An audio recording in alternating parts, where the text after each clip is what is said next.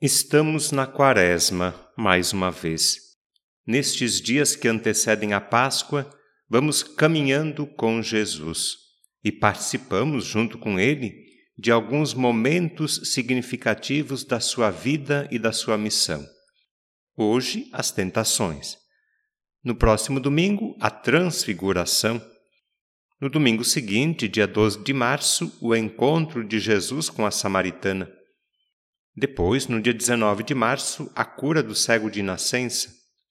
Mais adiante, no dia 26 de março, a ressurreição de Lázaro. No dia 2 de abril, participamos do Domingo de Ramos. E, por último, no dia 9 de abril, a Páscoa. A cada domingo, a palavra de Deus vai nos conduzindo, animando e orientando no caminho da conversão. Além disso, a campanha da fraternidade deste ano nos desafia e compromete com a questão da fome. Dai-lhes vós mesmos de comer. Vamos agora dirigir a nossa atenção para o evangelho que escutamos há pouco. Vocês ainda lembram? Foi o relato das tentações de Jesus. Vamos lembrar alguns detalhes desse fato? Vamos pensar também sobre as nossas tentações e aprender de Jesus a vencer as tentações. Vamos lá? Jesus está aonde mesmo? Está no deserto. E ali foi tentado pelo diabo. Foram três tentativas, três tentações. Primeira, transformar pedras em pães. Segunda, dominar os anjos. Lança-te daqui para baixo. Terceira, ter. Eu te darei tudo isso se me adorares. Vamos pensar um pouco agora. Qual o sentido, qual o significado dessas tentações? O que é que o diabo está querendo de Jesus? O diabo está testando, questionando a identidade e a missão de Jesus. O diabo quer saber que tipo de Messias é Jesus. Por exemplo, um Messias preocupado consigo mesmo, com suas necessidades, com seus desejos, com os seus bens? Ou um Messias preocupado em promover condições de vida digna para todos? Que tipo de Messias é Jesus? Um Messias poderoso que vai resolver os problemas de forma mágica e milagrosa? Ou um Messias a serviço da vida plena, consciente de que não há soluções mágicas para problemas complexos? Que caminho Jesus vai seguir? Percebem a diferença? São diferentes possibilidades e Jesus precisa decidir, escolher.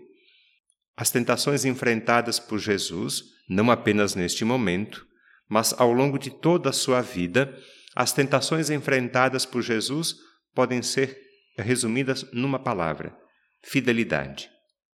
Fidelidade ou não ao Pai, fidelidade ou não à missão, fidelidade ou não ao projeto de Deus. Jesus foi tentado a ser infiel, a se desviar, a buscar um caminho mais fácil, menos exigente, de maior sucesso. Ele não cedeu ao tentador, manteve o foco. Jesus foi fiel e permaneceu fiel sempre, até o fim. Mais uma coisa: vocês lembram como é que Jesus venceu as tentações? Citando as Escrituras. Lembram o que Jesus respondeu ao tentador? Não só de pão vive o homem, mas de toda palavra que sai da boca de Deus. Não tentarás o Senhor teu Deus. Adorarás ao Senhor teu Deus e somente a Ele prestarás culto. É assim que nós também podemos vencer as tentações que ameaçam a nossa fé, a nossa vida, as nossas comunidades, a igreja.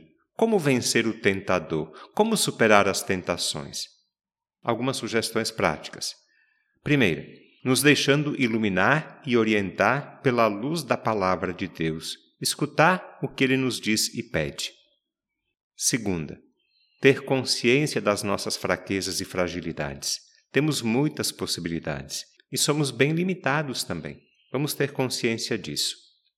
Terceiro, perceber que a superação de problemas, sejam eles pessoais, familiares, sociais, da igreja, do mundo, qualquer problema, todos os problemas para serem superados exigem trabalho, esforço, dedicação. Muitas vezes é um processo que leva tempo, que exige mudança, educação, conversão. A graça de Deus nos ajuda, sim. É por isso que, quando rezamos, nós costumamos pedir: não nos deixeis cair em tentação.